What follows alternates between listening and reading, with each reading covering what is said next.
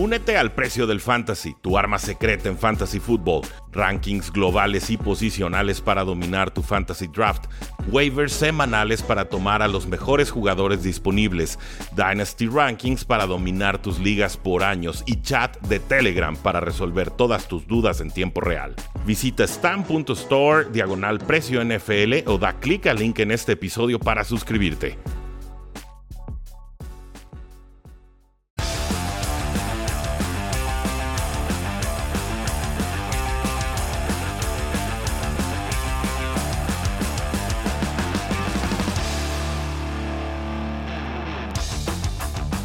Saludos a todos y bienvenidos a un programa más de Cuarto y Gol, donde la NFL no termina y nosotros tampoco. Yo soy Rudy Jacinto, me encuentran en Twitter como arroba NFL y sin mayor preámbulo, esta es la parte 2 de nuestra entrevista con Carlos Rosado de Fox Sports MX con las lecciones NFL de semana 17. Vamos con Filadelfia 20, Washington 16. Yo aprendí que pues me cae bien Heineken, pero hay que ponerle competencia el próximo año, como mínimo como mínimo, ¿no? Sí, sí, no, no creo que sea ese coreback que los pueda llevar a postemporada.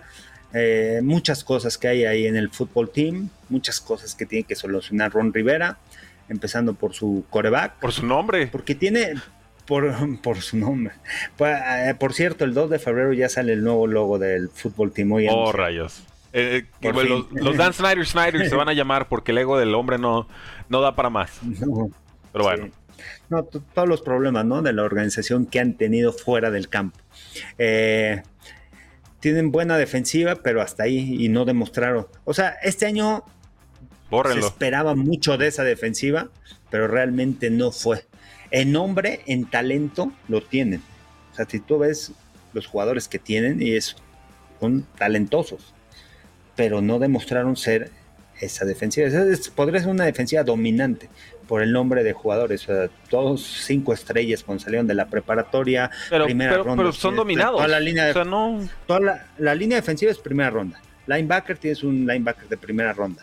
Profundos tienes un profundo de primera ronda. Dos profundos con Landon Collins y también con Willie Jackson. En otros equipos los seleccionaron, pero fue en mm. primera ronda. O sea, tienes un equipo plasmado a la defensiva de jugadores que son primera ronda, que son talentosos pero al final, bueno, no se conjuntaron y no fue esa defensiva que se esperaba, porque todo recaía en eso, ¿no? Es lo que sucedió el año pasado con un Chase Young, con Montesuet, con Daron Payne, con Jonathan Allen, pero realmente no fueron esa defensiva tan, tan fuerte. No alcanzó. Y una ofensiva que y una ofensiva que tiene talento, ¿eh? Antonio Gibson, JD McKissick. Pero intermitente y lesionado, y hay mucha rotación, y, bueno, y le pides que un coreback que pues realmente no tenías de titular, pero le está entrando y lo hizo bien por momentos, te saque las papas del fuego.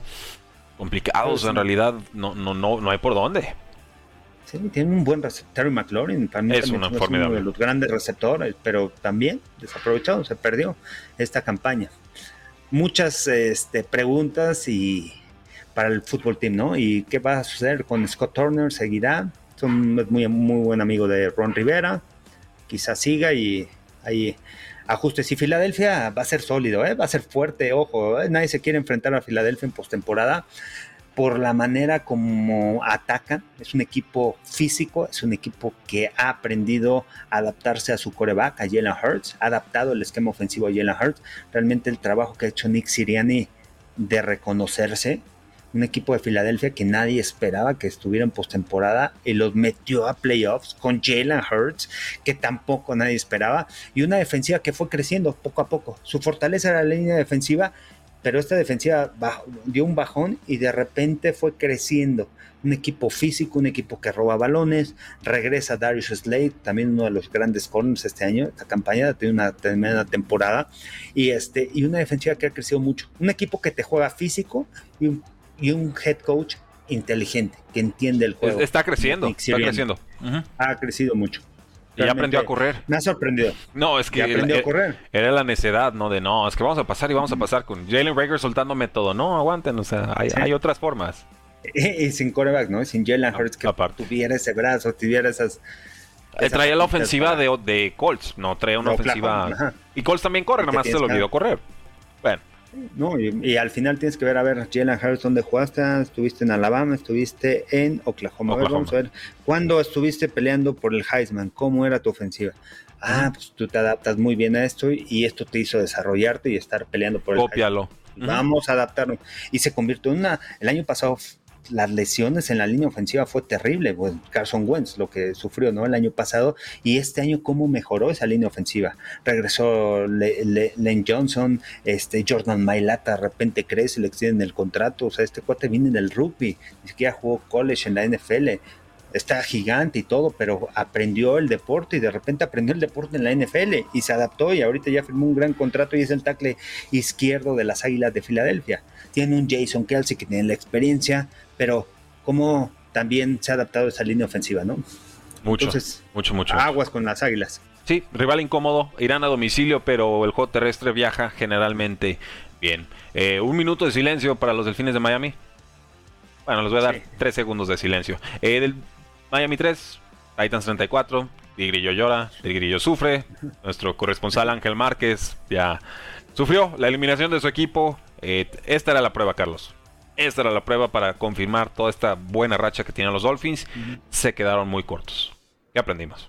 La, realidad, ¿no? La realidad de un equipo de postemporada y un equipo que no está en postemporada. A pesar de la racha de siete juegos, de siete victorias en forma consecutiva, yo esperaba mucho de Miami. Yo esperaba un juego mucho más cerrado. De acuerdo. Pero al final los, los Titanes van a ser contendientes. Es un equipo contendiente, es un equipo que lo vamos a ver luchando en postemporada fuerte.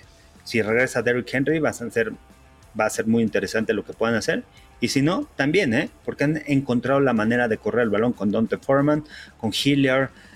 Y, y Bravel también ha hecho un gran trabajo porque ha sufrido muchísimas lesiones. Eh, me tocó narrar a los Titans y en el roster había 87 jugadores que habían participado en un partido. Oh. Cuando el roster es de 53 y se equipan 49. Y, de repente ves 87, pues son casi todos los que llegan al training camp, son 90 los jugadores que están en la lista en el training camp, en el roster. O sea, a lo que voy es todas las lesiones que ha sufrido y a pesar de eso, campeón nacionales y el mejor equipo del americano. Eh, sí, algunos resultados preocupantes, pero, pero ahí están. Pero ¿a quién le ganó? O sea, le, le ganó a Buffalo, le ganó dos veces a Colts, o sea, le ganó a equipos sí, claro, digo, yo, lo que digo, y la, afición de Titans me va a detestar, es que pues contra quién perdió también, ¿no? O sea, porque son capaces de, esos bandazos tan increíbles. Entonces, aquí van a tener que ganarlo, bueno, si tienen bye week tendrán que ganar tres juegos consecutivos para hacerse el Super Bowl. ¿Creemos en los Titans para aguantar tres juegos consecutivos? No sé. No, yo no digo sí, no digo no, ah. digo no sé. ¿Sabes cuál es la ventaja? Es que tienen experiencia. Bravel los ha metido a postemporada las últimas, los últimos años. O sea, sabe cómo preparar a su equipo para playoffs. Y eso juega un papel importante, porque playoffs es completamente diferente. Cómo preparas, los ajustes que tengas que hacer. Y, yo sigo creyendo que es un equipo muy bien entrenado. Y eso marca la diferencia en postemporada. Eso separa a los equipos con buen roster, pero no bien entrenados, a los equipos bien entrenados. Ahí. Ellos quedan a medias. Ahora, con los Delfines de Miami, ojo, se va aquí a repetir toda esta cantaleta de que si el coreback, que si de Sean Watson, que si Russell Wilson, que si... Eh, yo sí veo a Tua Bailoa a la venta, ¿eh? ¿Sí? ¿Que se vaya? Sí, yo, yo no he visto movimientos definitivos del equipo que me digan que realmente están convencidos en Tua Tango Bailoa. Le hicieron una ofensiva muy a modo con RPOs y se alejan tantito de la fórmula, que es una estrategia colegial relativamente básica, y se desarma todo. Sí. Y bueno, tampoco tiene una línea ofensiva sólida, ¿no? Ni corredores. Muchas críticas, ni corredores. Lo que sí es que Jalen Waddle sí me sorprendió esta campaña. me gustó mucho lo que hizo. Casi novato del año. Nada más que Jamar Chase hizo, hizo demasiado y Mika Parsons también. Está en la pelea. Vamos con Raiders 23, Colts 20. Un juego un tanto deslucido, me parece, Carlos, pero finalmente importante para efectos de postemporada. Eh, Carson Wentz llegó muy empolvado. Se notó que toda la semana no pudo entrenar por COVID-19. Y aquí nos falló los seis de los primeros siete pases que intentó. O sea, intento por aire, intento que acababa incompleto y no movían las cadenas.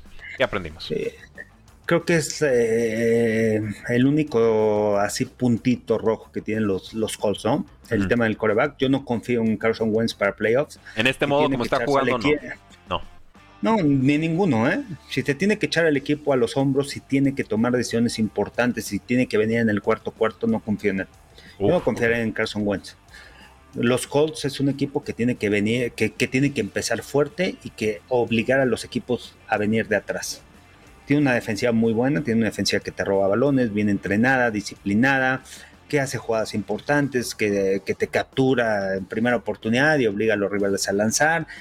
Tiene talento a la, a, la, defensiva. Eh, está soportado. Carson Wentz está soportado tanto por la defensiva como por el ataque terrestre. Y esa es una de las ventajas que tienen los Colts. Es un equipo físico, pero en momentos importantes que tengo que venir de atrás, que tengo que cerrar partidos, Carson Wentz no es ese coreback en el cuarto cuarto, digas. Ya no es, si lo fue en algún momento ya no lo es.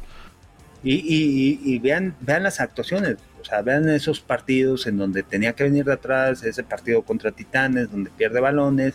Entonces, es la evaluación que yo veo de, de Carson Wentz. Sí es buen coreback, sí va a ayudar al equipo, sí va a hacer jugadas explosivas, pero en momentos importantes, en el cuarto cuarto, si tienes que venir de atrás, no sé hasta dónde confiaré en Wentz. Y de los Raiders, ya, ya, ya, hablamos mucho, pero el mejor coreback del partido, evidentemente, fue Derek Carr. Y se ha hablado como la décima parte de lo que se ha hablado de Carson Wentz esta temporada, a pesar de que Carr, me parece, ha tenido más méritos. Sigamos con este otro partido. Rams 20, Baltimore 19. Otro pick six de Matthew Stafford. Ah, como le han costado los arranques a los Rams en esta temporada.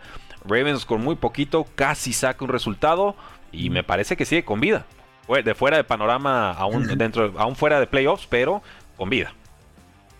Sí, está con vida, complicado también la situación de los Ravens porque no controlan su destino. Pueden ganar, pero necesitan ayuda de, de que los Jaguars pierdan creo que es el otro, ¿no? Este, si Jaguars le gana a Colts, que va a ser muy complicado.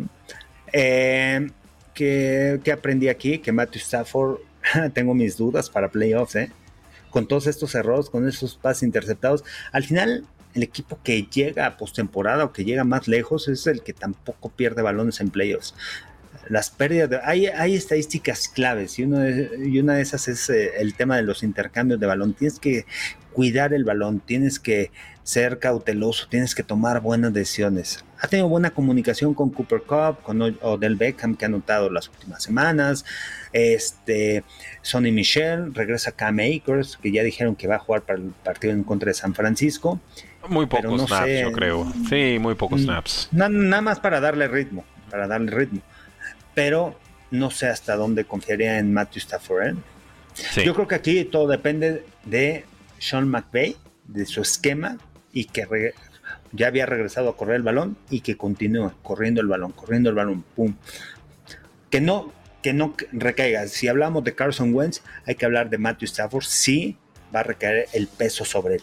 Pero yo, aquí sí está soportado por la defensa. Yo, aquí sí hago una puntualización. Eh, eh, Matthew Stafford sí lanzaba intercepciones con los Lions, entendido no eran pick sixes para abrir partidos. Y esto es, es tendencia ya esta temporada. Algo está pasando en la toma de decisiones a inicios de partidos con Matthew Stafford, específicamente en esta ofensiva de Rams y de Sean McVay, que está provocando que le estén saltando rutas, que le estén encontrando el balón y que se lo estén regresando sin jugadores de por medio. Y ese sí me parece un problema compartido tanto de Matthew Stafford como de Sean McVay, porque esto específicamente no sucedía con los Lions. Y, va a depender mucho de Sean McVay el ajuste que haga para playoffs. Tú no puedes empezar un juego de postemporada con un pase interceptado y un pick six. No puedes empezar robando balones. Tienes una ofensiva sólida, tienes armas, tienes muchísimas armas con que atacar. Ahora, ¿cómo las vas a conjuntar? Y aquí vamos a ver la experiencia de McVay y la inteligencia. Sigo creyendo que es un gran, gran coach y una gran mente ofensiva, ¿no? Sean McVay. Y dependerán también mucho de la defensiva que la, defensiva tiene que levantar la mano. O sea, porque trajeron a Von Miller, que desbalancea. Tienen a Aaron Donald, tienen a Leonard Floyd, tienen a este, tienen a Jalen Ramsey, los problemas que hay en el perímetro, están peleando Taylor Rapp y Jalen, Ramsey, ¿qué está pasando ahí? No tienes que, o sea, en estos momentos, eh, ya que viene postemporada, el equipo tiene que estar unido y no tiene que suceder este tipo de, de situaciones, ¿no? Como se están peleando dos jugadores del perímetro todo eso lo tiene que conjuntar muy bien. Raheem Morris es el coordinador defensivo y tiene una gran comunicación. Es un coach jugador, un coach que tiene gran relación con los jugadores, gran comunicación, fue exjugador y todo. Y, y esa es una de sus virtudes, ¿no? Más allá del conocimiento del juego, el tema de la relación con los jugadores creo que va a poder resolver ese tipo de problemas Raheem Morris y eso va a ayudar mucho a los Rams. Los Rams o sea, los veo peligrosos. Es un equipo también que viene enrachado, que, lleva tres, cuatro victorias en forma consecutiva. sí, el tema es, ¿van a sacar tres, cuatro victorias en playoffs consecutivas? Es la duda, ¿no? Y aparte que tienen una, tienen la motivación, pero también tienen la presión de que va, el Super Bowl va a ser en casa. y de que hicieron trades por Von Miller y OBJ que son all-ins y que han gastado all-ins y que todo el equipo está diseñado para ganar ya. Parece que todos los años está diseñado para ganar ya, pero este roster en particular está aún más diseñado para ganar ya. Y si no es Super Bowl, sí le vas a ver muy poco a toda la afición Angelina. Eh, la línea ofensiva de Baltimore lamentable, dice Beto Mujía, por supuesto. Andrés del Río dice, Carlos, contra Cardinals ese partido lo ganó Wentz, él se puso el equipo al hombro uno de muchos, ¿eh? Los demás han sido defensiva o Jonathan Taylor. Yo creo que esa es la defensa. Y dice, en 2019 en Eagles, los meta playoffs, no hubo mejor mariscal de campo que en noviembre o diciembre. Ahí se puso el equipo al hombro. Sí, me acuerdo, lanzó para más de 4.000 yardas con Craig Ward como su mejor receptor. ¿Y, después qué pasó? ¿Se lastimó? Y no podemos ignorar 2020. es durable. Así es. ese es el tema, es que... durable. ese es el argumento, ¿no? Ah, es que en 2019 hizo mucho con poco. Sí, pero 2020 sucedió y 2021 también está sucediendo. Entonces no podemos aferrarnos a 2019. No es un coreback elite. No. ¿Con quién lo comparas? ¿Con Josh Allen? ¿Con Patrick Mahomes? ¿Con el mismo Joe Burrow? No, no, no. ¿Con quién lo comparas? es buen coreback, sí. Eh, digo, con Ryan Tannehill, que sea más o menos como el estilo. a Tannehill. Tannehill toma mejores decisiones. Sí. Bueno. Sigamos, Carlos. Nos quedan algunos partidos todavía. Tampa Bay 28, Jets 24, tres cuartos de Jets, el último de Tampa Bay. Tom Brady con una serie ofensiva de más de 90 yardas consigue la victoria. Era contra Jets, estaba decretado que así tenía que suceder, pero crédito a la ofensiva y la defensiva de Jets que por momentos puso en serios aprietos a este equipo. Y por supuesto, la salida de Antonio Brown sin explicación aparente del equipo en el tercer cuarto. Se quita playera, lanza las gradas, adiós gracias, le hace así. Ni Mike Evans lo pudo detener Rueda de prensa, Bruce Arians dice, eh, Antonio Brown y su carrera con los Tampa Bay Buccaneers oficialmente ha concluido. ¿Qué aprendimos? ¿Qué aprendimos? Los bucaneros, pues la experiencia. Y ah, yo aquí de este juego lo que aprendí es el cocheo, ¿no? Al final, cómo dejaron ir los Jets este partido. Hay una situación clave en el juego, una cuarta oportunidad y dos. Mandan quarterback sneak, cuarta y dos. O sea, lo mandas en cuarta y una, cuarta centímetros, cuarta y dos. Claro me manda scoreback sneak y sale Robert Salah a decir que de esa no era la jugada. Ups. Tenían todavía la opción de quemar un tiempo fuera y aquí es donde, donde ves la experiencia, uno de Bruce Arians y otro de Robert Salah. Eh, son los pequeños detalles que marcan la diferencia, el permitirle y dejarle en buena posición a Tom Brady venir de atrás, este, creo que hicieron un gol de campo también los Bucaneros cuando tenían la oportunidad de jugársela en cuarta, ¿no? Decidieron ir por tres puntos, pero al final es un equipo que está bien entrenado. Eso, esa es la diferencia. y, Robert Salah tiene que aprender mucho de todos estos errores, de toda esta campaña, y vamos a ver si regresa y cómo regresa para la siguiente campaña. ¿no? Eso creo que es muy importante en, el tema de decisiones, porque este partido lo tenía, iba ganando, iba dominando, tenía el momento del partido, estaba jugando en casa, todas las lesiones que tenía Tampa Bay, jugaron sin Shaquille Barrett, sin Jason Pierre Paul, a la defensiva. Este, Ahí estaba el juego, si lo quería Jets. Es que tuvo, eh. tuvo, que haber ganado Jets. Jamel Dean y Sean Murphy Bunting llegaron en la mañana del domingo para jugar contra los Jets. Pero ojo, porque si vieron la historia, llegaron al aeropuerto, jet privado, y ¿qué sucedió? El piloto tenía, salió positivo. Entonces tuvieron que esperar todavía dos horas más para que regresara un nuevo piloto y volaran hasta los Jets. O sea, fue complicado. Entonces, tienes que estar en las noticias, a ver, estos cuates bien desconcentrados, ¿a quién voy a atacar? Y los Jets empezaron fuertes. Entonces, son detallitos que tienes que estar fijándote, decisiones en el partido, lo que sucedió en ese encuentro con esa cuarta oportunidad. Entonces, mucho que aprender para Robert Salam, que me gusta mucho como coordinador defensivo y tengo mis dudas como head coach. Bueno. Y Bruce Arians, oye, Bruce Arians jugando con tiene roto el tendón de Aquiles, tiene una lesión muy fuerte, lo van a operar. ¿Cómo, Es increíble, ¿no? La fortaleza para, para aguantar, estar parado, estar, eh, estar ahí presente en el partido, ¿no? Póngale una sillita al pobrecito, no manchen, viene de recuperarse del COVID y se truena el tendón de Aquiles. Pero bueno, complicado. Y de Antonio Brown dicen, bueno, es que se, está lastimado Antonio Brown y querían que siguiera jugando y se fue. Muy difícil tomar esa versión. Yo lo vi brincando muy bien al momento de salir. El problema es que él en la semana no entrenó. Esa era la duda, por eso tampoco lo querían meter, ¿no? Para el partido.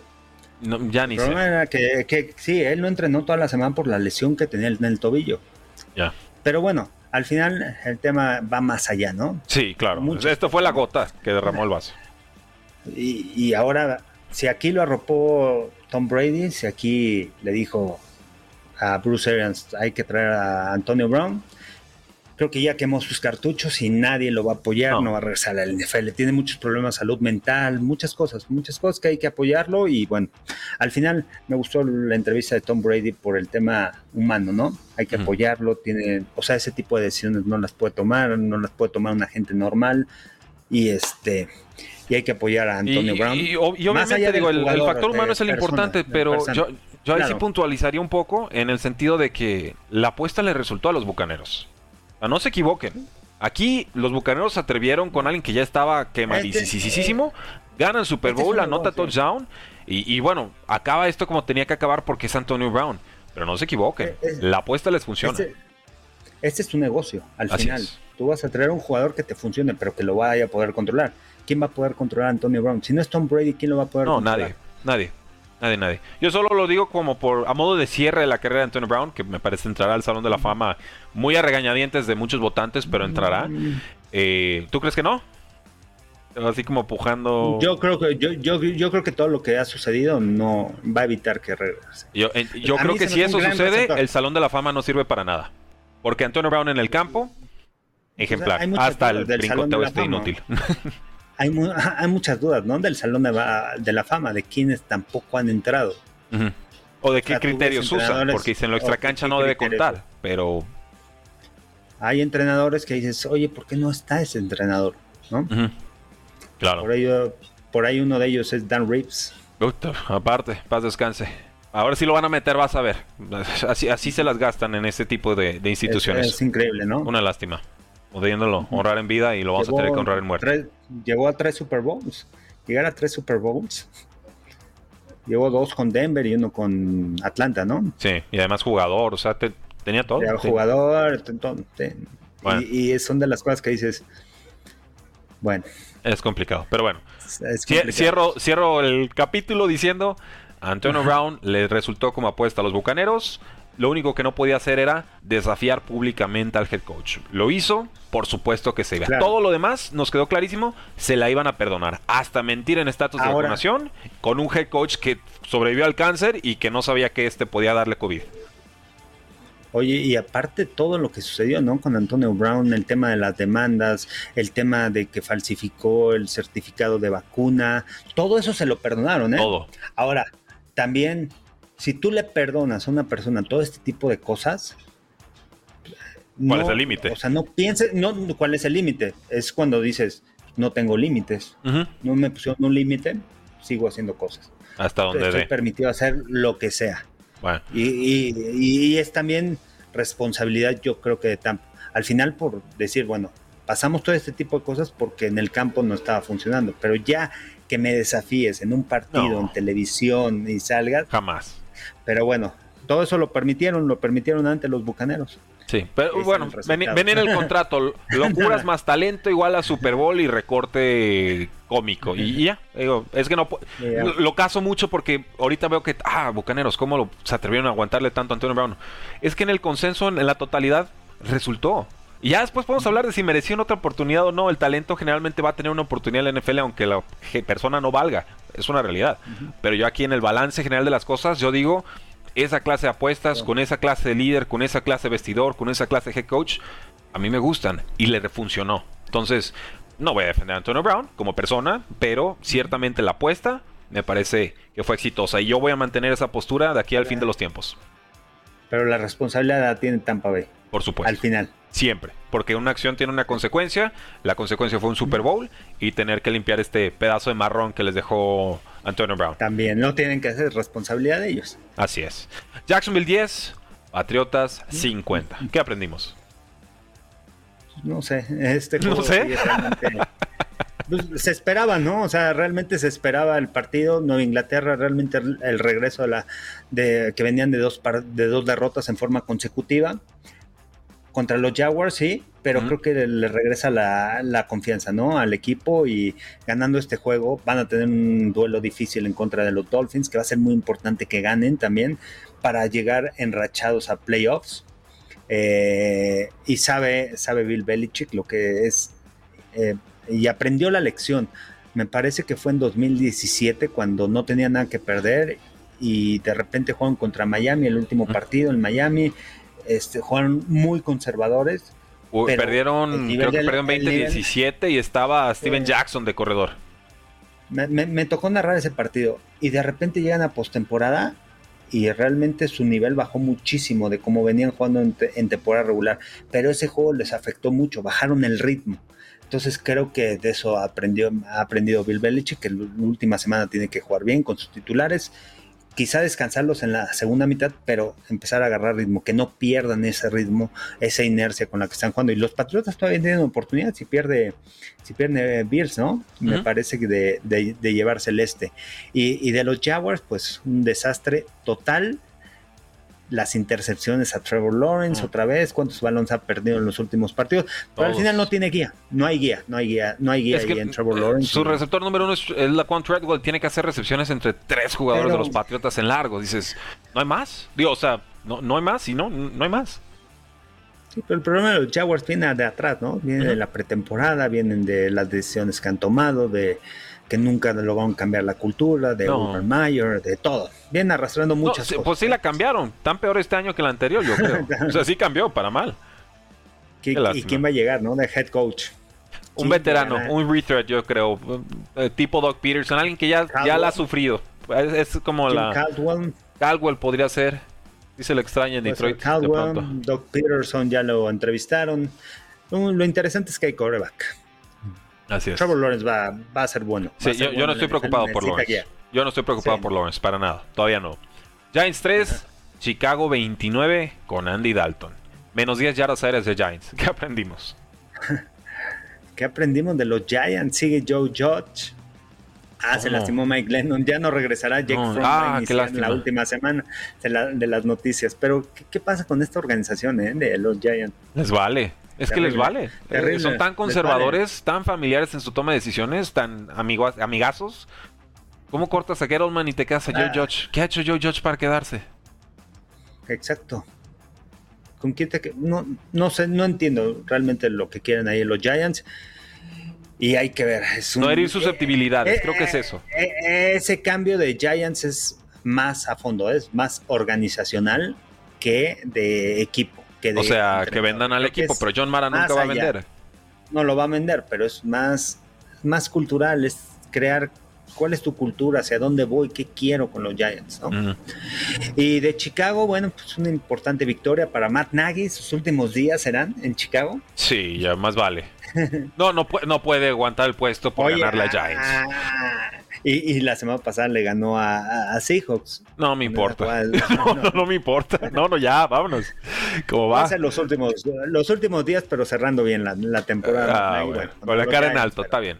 No, no importa, pero nada más que se vaya. No hay mucho. ¿Sabes qué? Eh, Robert Quinn me gusta. Ujú.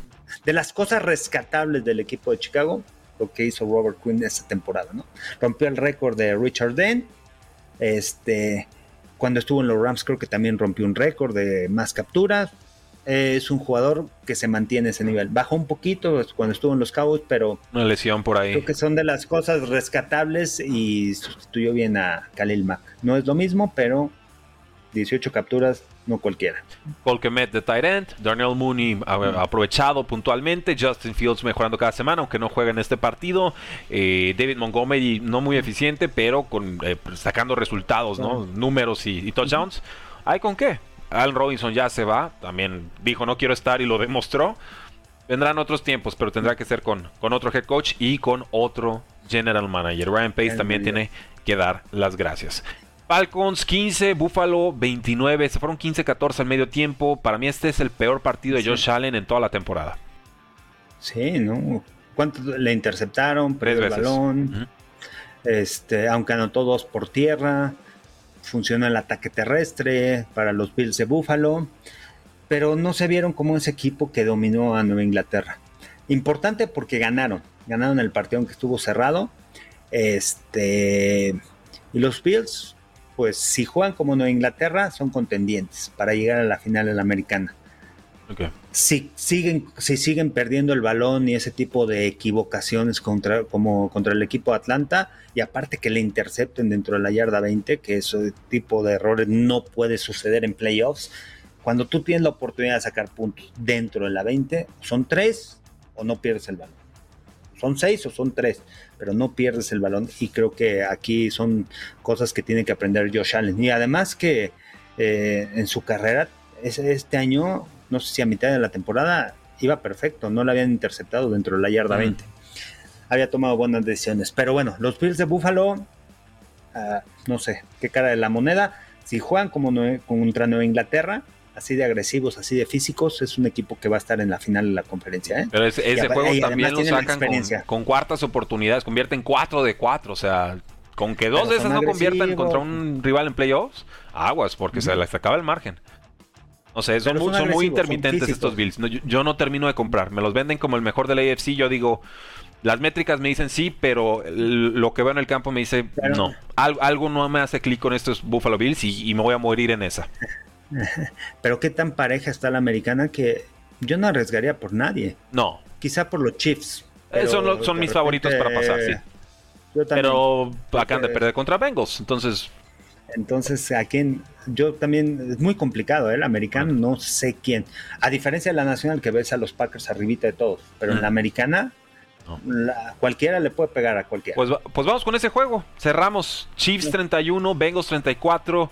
Eh, Jaime Charrandieta en nuestros programas de Pix había dicho, Bengals va a salir con todo y Chiefs podría guardarse algunas armas, algunas motivaciones, algunas intenciones o trucos, porque sí es importante ganar, pero sobre todo van a entender que Bengals puede ser un rival que vuelvan a enfrentar en postemporada. Entonces no hay que revelar todo. Más o menos me dio esa impresión el partido. En la primera mitad Chiefs puede ganar por paliza y en la segunda Bengals responde y regresa con todo. Obviamente no es que se dejara Chiefs vencer, pero sí creo que si se vuelven a enfrentar en postemporada, yo vuelvo a tomar a Chiefs para ganar. ¿Estoy loco? por la experiencia yo no. Ok hay que ver la experiencia también que tienen Bengals, ¿no? O sea, buen trabajo de Zach Taylor, realmente me ha gustado lo que ha hecho este año. Eh, y aquí yo de lo que me queda de este partido es el ajuste en la segunda mitad para, para Bengals. En la primera mitad les anotaron 28 puntos, la segunda mitad solamente permitieron 3, vinieron los ajustes, los ajustes a la defensiva. Una tercera oportunidad en donde Cincinnati realmente el diseño de jugada de la defensiva, cómo disparó y, en lugar de jugar press a los receptores, jugó atrás para que los profundos tomaran un mejor ángulo y Mahomes pues no pudo deshacerse rápido al balón y lo presionaron y los detuvieron, fue el único gol de campo, pero estaban dominando en la primera mitad. Entonces, ¿de qué te habla esto? Más allá de que si Kansas City no sacó las mejores jugadas, Bengals ajustó en la segunda mitad y los limitó y las jugadas explosivas sobre Jamar Chase, los errores que tienen en el perímetro los jefes de Kansas City, un Daniel Sorensen jugando cobertura 2 y de repente él tiene, él es el encargado de la segunda parte del campo y se voltea hacia el lado contrario y después cuando quiere regresar toma un mal ángulo, le jugaron cobertura 2, le jugaron dos hombres a, este, a Jamar Chase y les anotó, le jugaron cobertura personal y les anotó, no vieron la forma de pararlo. Entonces, son detallitos importantes. Bien entrenado Bengals, ¿eh? En la anotación de llamar Chase en la que se escapa, el trabajo que hace Tyler Boyd para abrir al corner y generar el espacio en donde Jamar Chase atrapa el balón y después se regresa, ese es fundamental. Lo voy a subir a mi TikTok para que lo vean, para que vean de qué les estoy hablando, pero son detallitos que si entiendes el americano, te fijas y dices, oye, o sea, no nada más es Jamar Chase, sino también es lo que hace tu receptor para ayudarte a que estés abierto y después ganar. Los pases que puso Joe Burrow, el pase que le pone de anotación eh, adentro de la yarda 20 a Jamar, a Chase, el pase es con anticipación, voltea a Jamar Chase, el balón ya viene en el aire, pero justamente en el hombro de atrás, pero Jamar Chase todavía ni siquiera entra a Lenson. Cuando entra Lenson, el balón va cayendo con ventaja para el receptor. O sea, son detallitos de, que te habla de la química que tienen estos, estos jugadores. T. Higgins haciendo jugadas grandes, tienen muchas armas, muchas armas los Bengals. Su problema es la línea ofensiva y no sé si en un juego de playoffs esa línea ofensiva vaya a soportar y le vaya a dar tiempo a Joe Burrow.